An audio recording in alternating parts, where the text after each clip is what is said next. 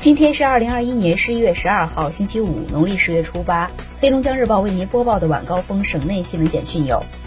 据人民日报消息，全会决定，中国共产党第二十次全国代表大会于二零二二年下半年在北京召开。全会认为，党的二十大是我们党进入全面建设社会主义现代化国家、向第二个百年奋斗目标进军新征程的重要时刻，召开的一次十分重要的代表大会，是党和国家政治生活中的一件大事。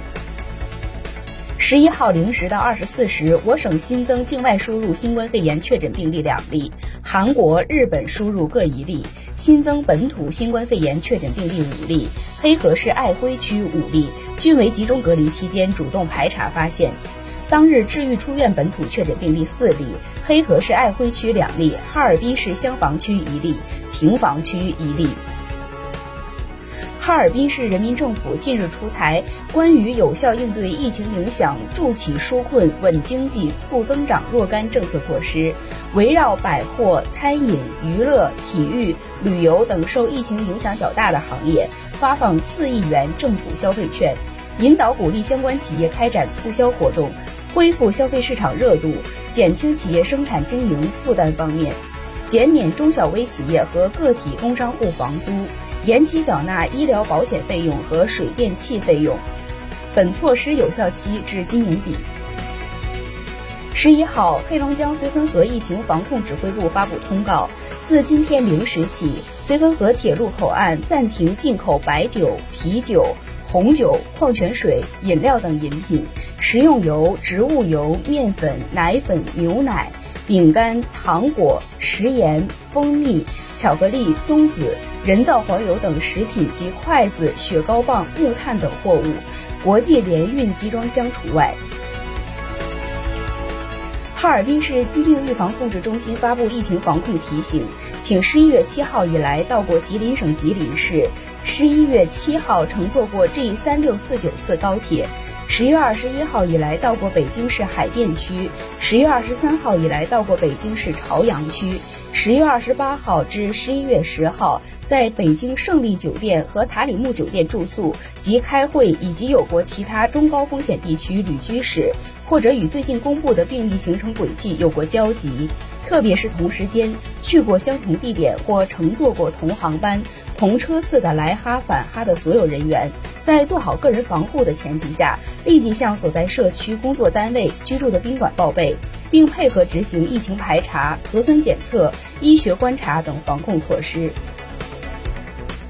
十一月八号，神舟十三号航天员乘组第一次出舱活动取得圆满成功，顺利完成了机械臂悬挂装置与转接件的安装任务。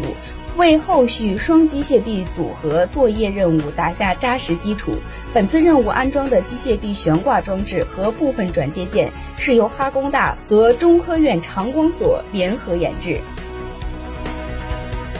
近日，因雨雪冰冻天气，哈尔滨工程大学校园内的近万株树木受了摧残。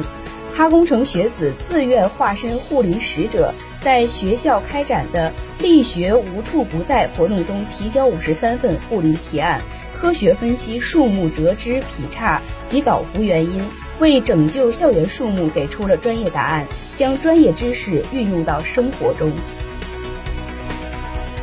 根据国家标准，省文化和旅游厅将二零二一年四 A 级旅游景区和省级旅游度假区评定与复核检查结果公示。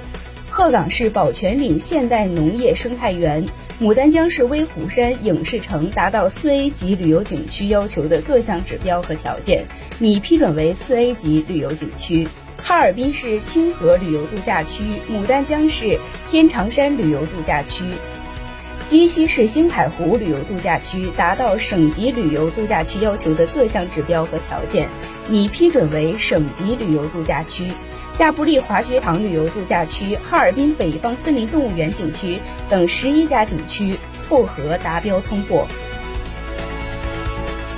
哈尔滨市建筑许可审批时限由去年的三十五至六十七个工作日，进一步压缩至十五至四十二个工作日，比照国家要求的一百二十个工作日，压缩超过百分之六十。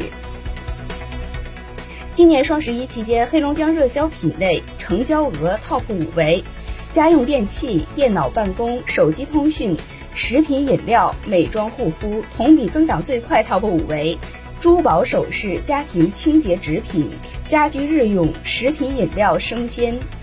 销购比排名 TOP 五为齐齐哈尔市、哈尔滨市、牡丹江市、绥化市、鸡西市。黑龙江日报为您播报的晚高峰省内新闻简讯就是这些，更多新闻内容请关注龙头新闻客户端收听收看。我是主播王晴，制作孟庆轩，编审郝金杰，感谢您的收听。